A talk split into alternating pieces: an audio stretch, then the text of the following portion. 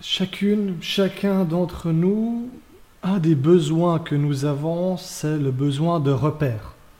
On a besoin de savoir ce qu'il va nous arriver dans une heure, demain, la semaine prochaine ou l'année prochaine.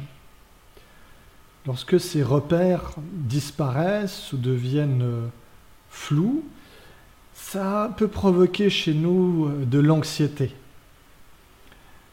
Cette anxiété, elle est déjà bien présente en temps normal.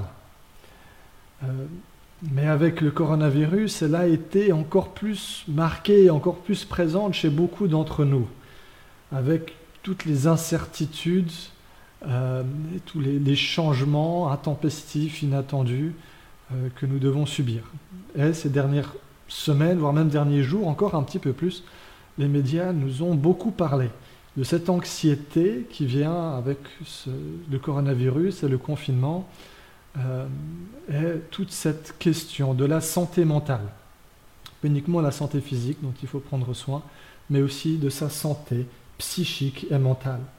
Alors pour aborder cette question-là, j'ai pensé à deux textes bibliques. Euh, le tout premier, c'est juste un verset qui se trouve dans le livre des Proverbes au chapitre 12. Et c'est le verset 25 que, que je vous lis. Les difficultés découragent, mais une bonne parole remplie de joie. En préparant ce message et ce culte, j'ai entendu un autre pasteur, David Platt, utiliser une image qui m'a beaucoup parlé pour évoquer cette question de l'anxiété. C'est celle d'un sac de randonnée. Et ce sac, au fil de notre vie, on le charge avec toutes sortes de choses pour lesquelles on se fait du souci. Lorsqu'on est enfant, euh, on se fait assez vite du souci euh, de ce que les autres pensent de nous. Et puis, des fois, ça disparaît avec le temps, avec l'âge, des fois pas, et ça reste là, cette anxiété de nous dire mais comment est-ce que je suis perçu par les autres? Et puis ensuite, on se fait du souci pour notre réussite d'abord scolaire, peut-être aussi sportive, si on fait du sport, musical, si on fait de la musique. En grandissant, tous ces enjeux-là, euh, plutôt que de disparaître, ont parfois tendance à prendre de plus en plus de place, à devenir de plus en plus lourds à porter.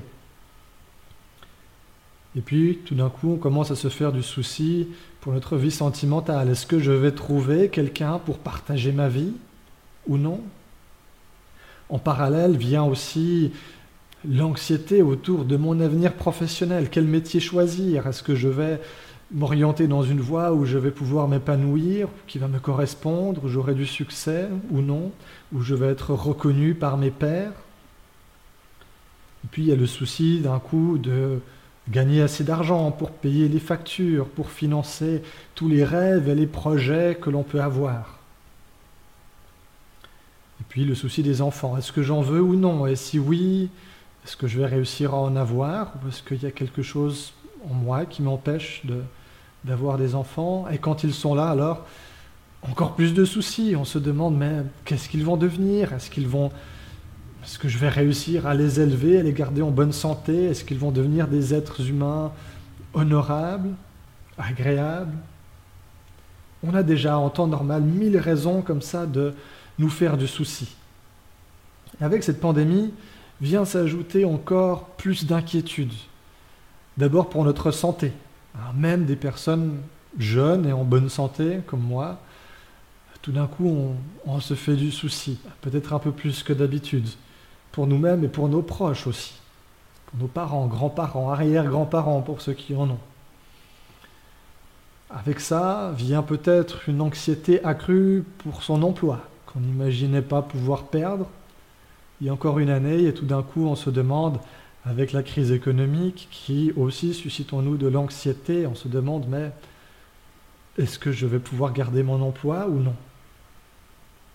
Et puis avec l'approche des fêtes de Noël, on commence à craindre la solitude qui risque pour beaucoup d'être encore plus marquée que d'habitude. Tout ça, ça vient peser déjà bien lourd dans un sac qui était bien, bien rempli euh, en dehors de ça. Alors, on cherche et on trouve parfois des moyens de faire face à toute cette inquiétude. de retrouver, de retrouver des forces et de faire des pauses. Pour certains, ça va être un peu de lecture, un bon livre qui nous permet un peu de nous échapper et puis de nous régénérer. Pour d'autres, un peu de musique ou une promenade en forêt ou dans la nature. Un coup de fil passé à sa famille ou à ses amis. Maintenant, avec la visioconférence, on peut même se voir et pas seulement s'entendre. Regardez un bon film.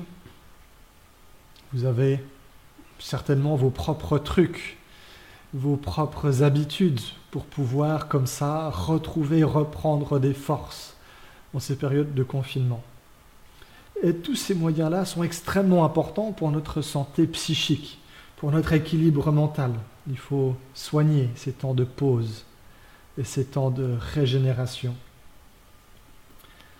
Seulement voilà, le film, le livre, la balade, toutes ces choses ont une fin. Il y a un moment où on doit rentrer chez soi, où on doit poser le livre ou le téléphone, et puis on se retrouve de nouveau avec le même sac, qui est toujours aussi lourd. Alors on a récupéré un peu des forces, on sait qu'on arrivera à le porter encore pendant quelques heures, quelques jours, quelques semaines, quelques mois, comme ça, mais voilà, la fatigue, la fatigue nous guette néanmoins. Alors je me pose une question. Est-ce qu'il n'y aurait pas un moyen d'alléger le sac, plutôt que de devoir devenir de plus en plus fort, pouvoir se débarrasser de certains de ces poids qu'on a sur les épaules, ou réduire la taille pour que le sac soit plus facile à porter. Dans le livre des Proverbes, la deuxième partie du verset, elle pointe un peu vers cette possibilité-là, vers cette espérance. Car si les difficultés découragent, une bonne parole remplie de joie. Alors il y a toutes les bonnes paroles qu'on peut se dire, il y a aussi, comme on le dit de manière peut-être euh, vieillotte, la bonne parole, hein, la parole de Dieu. Et pour ça, je me tourne vers le deuxième texte biblique dans l'Évangile selon Matthieu au chapitre 6, à partir du verset 25. C'est pourquoi je vous dis, c'est Jésus qui parle, hein, il parle à ses disciples. C'est pourquoi je vous dis, ne vous faites pas de soucis pour votre vie ni pour votre corps.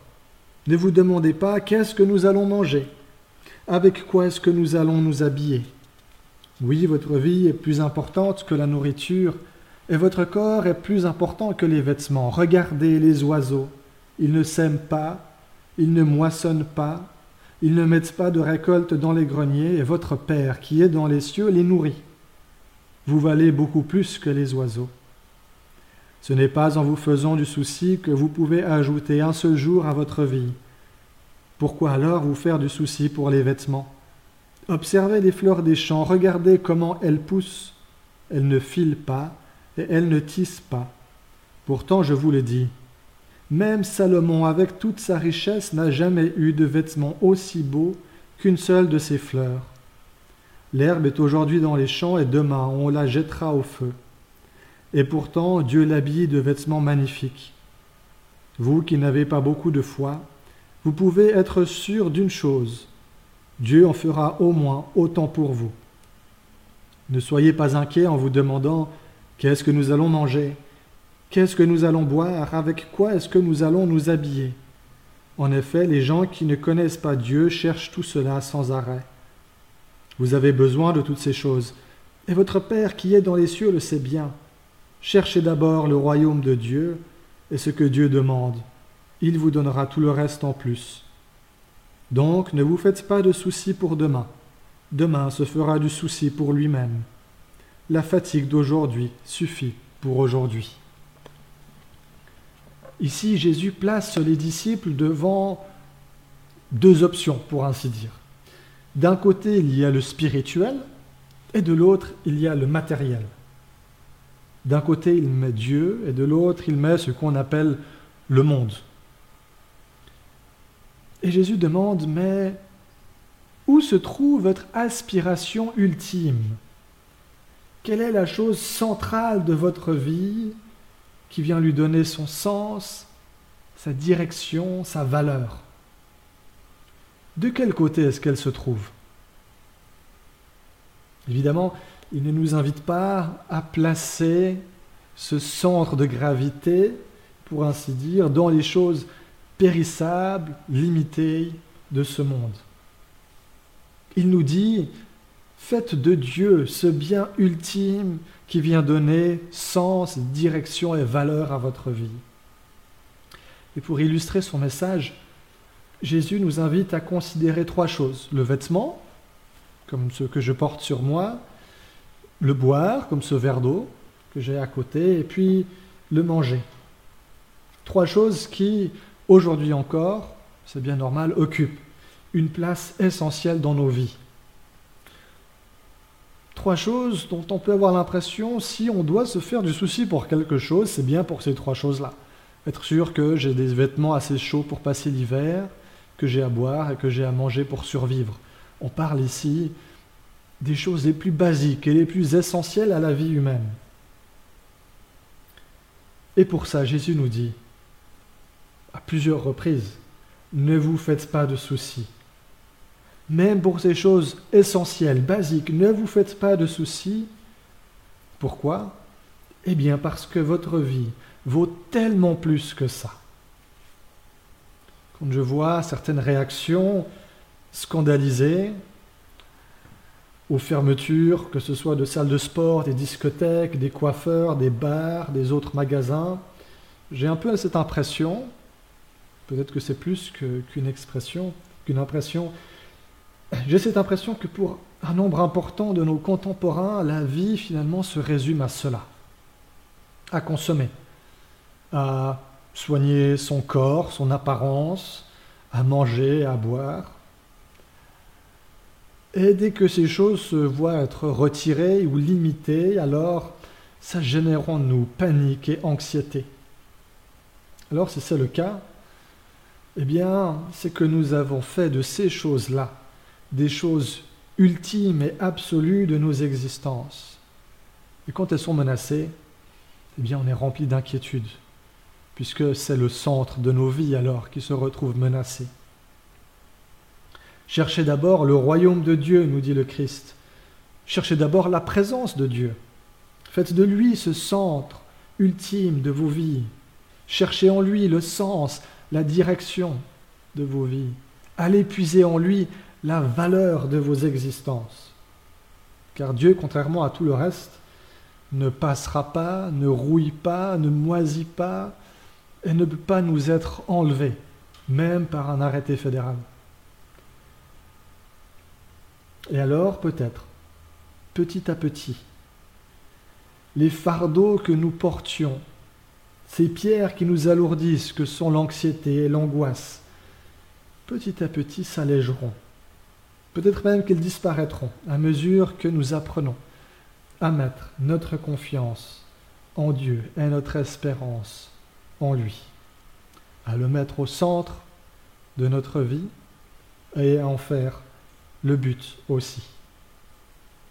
Amen.